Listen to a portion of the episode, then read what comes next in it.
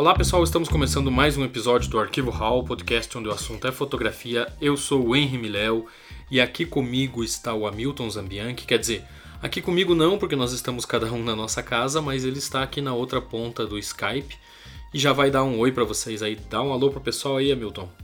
Olá pessoal, sejam bem-vindos a mais esse episódio do Arquivo Hall. Eu gostaria até de aproveitar a deixa que o Miléo deu aí para convidar vocês para assinar a newsletter do Arquivo Hall porque toda semana, toda segunda-feira, chega no e-mail de vocês conteúdo bacana, conteúdo sobre o mundo da fotografia, com dicas de leitura, dicas de trabalhos de outros fotógrafos e, claro, spoilers dos próximos episódios, mas também nos seguir nas redes sociais, que o Instagram é o arroba arquivo underline hall e o Twitter, para quem tiver, arroba arquivo hall e também se inscrever aí no nosso canal do YouTube, porque todos os episódios do Arquivo Hall estão lá também.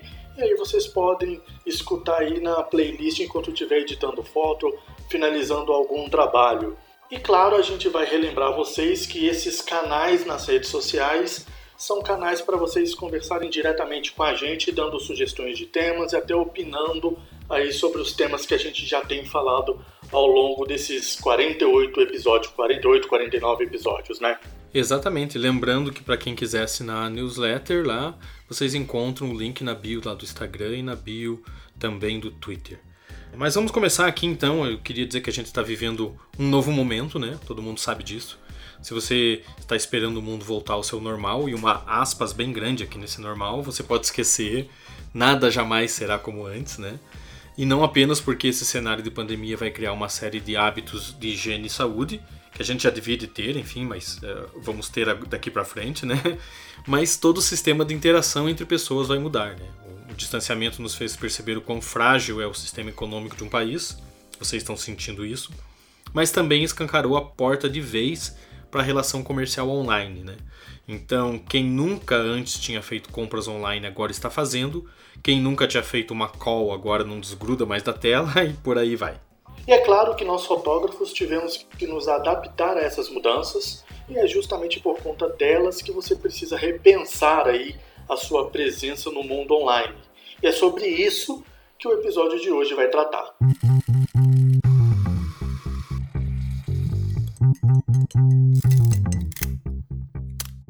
Ó, para começar, a primeira coisa que geralmente um fotógrafo tem que ter é um site. Eu sei que a gente vive numa época de redes sociais, de comunicação mais ágil, né, mais independente, mas quando um cliente quer contratar os seus serviços, ele quer ver o seu portfólio, uma amostra do seu trabalho assim mais organizado num ambiente.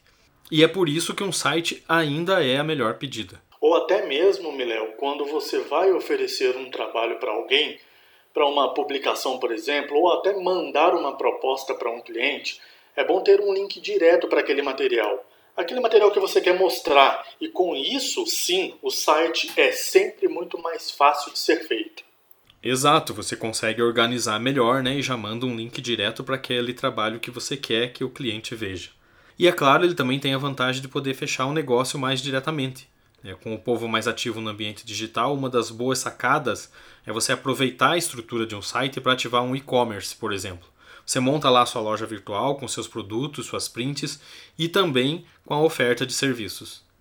Sim, é bem comum hoje em dia as pessoas já contratarem e agendarem serviços diretamente nas plataformas que você utiliza. Existem ferramentas para isso que funcionam junto com a sua agenda e que você pode fazer essa venda. É um agendamento direto no seu site. É muito mais prático, funciona e você vai manter uma presença mais direta nesse ambiente virtual. É, e tem várias plataformas, né? Para quem nunca mexeu com site na vida, você pode aproveitar esse tempo para aprender isso. Tem tutoriais, enfim, e tem plataformas que são muito simples e muito fáceis de usar, né? Por exemplo, você tem lá as mais famosas Wix, é, 46 graus, WordPress, tem agora a plataforma do Google, que é muito fácil de usar, e todas elas disponibilizam uma série de ferramentas. É claro que elas têm ali a sua facilidade e a sua dificuldade dependendo de onde vai, você vai fazer. Por exemplo, eu sei que a do Google é muito simples de fazer, ele já vem um template pronto, você só substitui o que você quer. E é bacana porque porque o Google indexa isso mais facilmente, porque afinal é um produto dele mesmo, então ele dá uma certa prioridade a isso. É, eu, por exemplo, no meu site, quem quiser entrar lá e dar uma checada, henrimilel.com.br, eu faço no 46 graus, porque é uma plataforma que foi criada por fotógrafos para fotógrafos, então ela otimiza a questão visual da fotografia, né? O design é, é pensado para trazer essa fotografia mais à vista do, de quem está visitando o seu site, mas tem outros, né? WordPress, muita gente usa, apesar de eu achar que o WordPress é, você precisa ter um conhecimento um pouco maior, mas ele tem boas ferramentas. Se você manja da coisa ou tem aí um tempo para estudar bem, vale a pena investir. E tem também, como já falei ali, o Wix, né? Que na verdade é onde o Hamilton tem o site, é na Wix, não é mesmo, Hamilton? Sim, o meu site hoje ele é no Wix. Na verdade, hoje não, eu já trabalho com o Wix há bastante tempo e gosto dessa plataforma porque ela é, proporciona uma certa facilidade na hora de você ir produzir um site. Ela é em blocos também, mas ela te dá essa possibilidade de você disponibilizar aí cada conteúdo da forma que você deseja. Mas na minha opinião, com relação às outras plataformas, acredito que vale cada um de vocês que ainda não tem site testar e você avançar aí de acordo com a plataforma que você mais se adapta. É, e depois de você escolher a sua plataforma, vai de você escolher o estilo de site que você quer.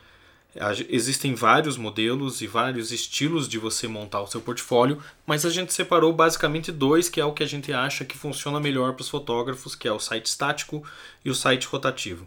Então, no site estático, que é o estilo do meu site, por exemplo, eu não mexo muito nele, não, não publico e não tiro muita coisa de lá, porque os projetos que eu faço, eles são os projetos de longa duração e eles ficam lá por mais tempo, eles são uma amostra geral de todo o meu trabalho.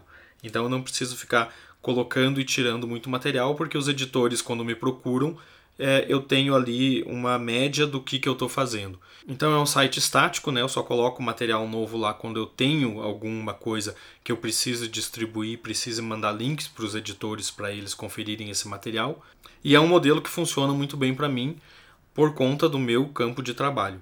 Mas você também tem o site rotativo, que por exemplo eu sei que é o site do Hamilton, que trabalha com uma clientela um pouco mais vasta. Sim, o fato, o fato de eu trabalhar com eventos e casamentos, então assim, a gente sempre deixa ali no site, que é uma ferramenta ali mais institucional, é, os últimos trabalhos. Então não adianta a gente ter no nosso site ali 100, 200, 300 trabalhos. A gente sempre deixa os últimos ali para que a pessoa possa ver a, a, os trabalhos mais atuais por isso ser o rotativo. Então, se eu faço um casamento hoje, o último eu já vou tirar, sempre para ter ali uma quantidade de eventos padronizada. E é claro também, isso acontece muito, principalmente em sites de quem trabalha com fotografia de casamento, é ter o seu próprio blog dentro do site, que aí você vai poder falar um pouco de cada evento que você faz, além de também de dar dicas para aqueles profissionais que são parceiros, outros fotógrafos e até mesmo para noivas e noivos de plantão aí, né? Exatamente, entra trabalho novo, sai trabalho antigo, você vai fazendo essa rotatividade no teu site. O importante é que ele seja enxuto e que as pessoas quando busquem esse material elas saibam muito bem o estilo teu, elas consigam ter uma ideia do que você está fazendo, de como é o seu trabalho e consigam acessar, acessar né, muito rapidamente é, esse teu portfólio.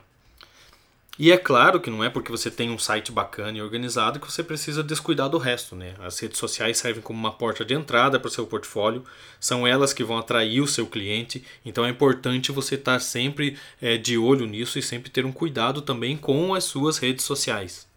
É, como se fosse aquela antiga panfletagem de rua, né? O cara lá na esquina distribuindo folhetos para atrair a pessoa para a loja. Então é assim que você precisa pensar na divulgação do seu trabalho também nas redes sociais. Isso, e pensar no design visual da sua rede de uma maneira que o seu trabalho fique em evidência também, né? Você tem que ter uma amostra de trabalho mais enxuta, você tem que ter um design que seja interessante. Se você tiver aquela sacada legal de como mostrar um trabalho que você está fazendo de uma forma diferente, isso é legal porque atrai é, o seu cliente para ver aquilo, né? E também você tem que ter cuidado de como que ele consegue entrar em contato com você, como que você vai levar ele ali da tua porta de entrada, que é a rede social, para o teu site, aonde ele vai fechar o negócio contigo. Então você precisa pensar nas ferramentas que você precisa é, usar, né? Você tem que ter os links para o seu site, os seus contatos de comunicação sempre disponíveis e atualizados. Uma dica que a gente dá é usar o Linktree, porque antigamente, por exemplo, no Instagram você só conseguia colocar um link lá na sua bio e agora com uma conta gratuita lá no Linktree você consegue colocar vários. Então, se o seu site tem lá uma guia para trabalhos de ensaios de casal, uma, uma guia para casamento, uma guia para eventos, por exemplo. Então você consegue colocar um link para cada uma dessas páginas direto ali no seu Instagram e o cara que se interessa por evento vai entrar direto no material do evento, não precisa ficar procurando lá dentro do teu site onde que está isso. O cara que quer casamento vai entrar direto no casamento, enfim, o cara que quer te mandar um e-mail, entrar em contato, ele consegue fazer isso muito rapidamente. E por falar em e-mail e mensagens e estabelecer contato com seus futuros clientes, melhor, que a gente dá até uma dica de responder rapidamente as mensagens. Então você precisa efetivar esse relacionamento, você precisa ter esse compromisso de resposta com seus clientes. Uma vez que você deixa em um bom tempo o cliente no vácuo, ou melhor, o futuro ou um prospect no vácuo, você pode perder esse cliente. Então você tem que responder essas mensagens o quanto antes e o mais completo possível. E outra dica que a gente dá, inclusive, é usar os stories para manter uma continuidade de publicações, né? Exato, os stories são uma grande ferramenta para você é, movimentar sua rede social quase que diariamente sem precisar ficar lotando ela de trabalho que ela fica lá por um tempo, depois cai fora e ainda assim você consegue mostrar para os seus clientes ou para quem tem interesse no seu trabalho que você está atuando, que você está colocando lá um material legal. Outra coisa é você chamar eles para participar também, fazer enquetes, fazer perguntas, trazer é, essas pessoas que te seguem, que curtem o teu trabalho, que são potenciais clientes, inclusive, para dentro do universo da sua fotografia, sem que a sua rede social, o seu Instagram, por exemplo, vire um bolo de coisas, né? um, um, balaio de gato de trabalhos um atrás do outro. E é importante também você, fotógrafo, estar presente ou pelo menos pensar em estar presente em mais de uma plataforma de rede social é possível gerenciar várias redes em um mesmo lugar. No caso, o Facebook gerenciou o Instagram e o WhatsApp, por exemplo. Sim, é importante que você não coloque todos os ovos numa única cesta só e que você consiga atingir um público maior em diversas plataformas diferentes. Dito tudo isso, Miléo, a gente vai ficando por aqui. A gente espera que vocês tenham gostado desse episódio, tenham curtido as nossas dicas. Mas até a próxima. Valeu! Tchau.